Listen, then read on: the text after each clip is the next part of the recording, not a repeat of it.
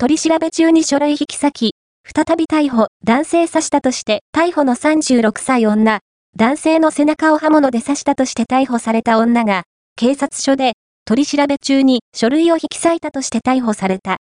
加瀬七子容疑者36は、3日未明、千葉、銚子市内の男性宅で、刃物で男性の背中を刺したとして、現行犯逮捕された。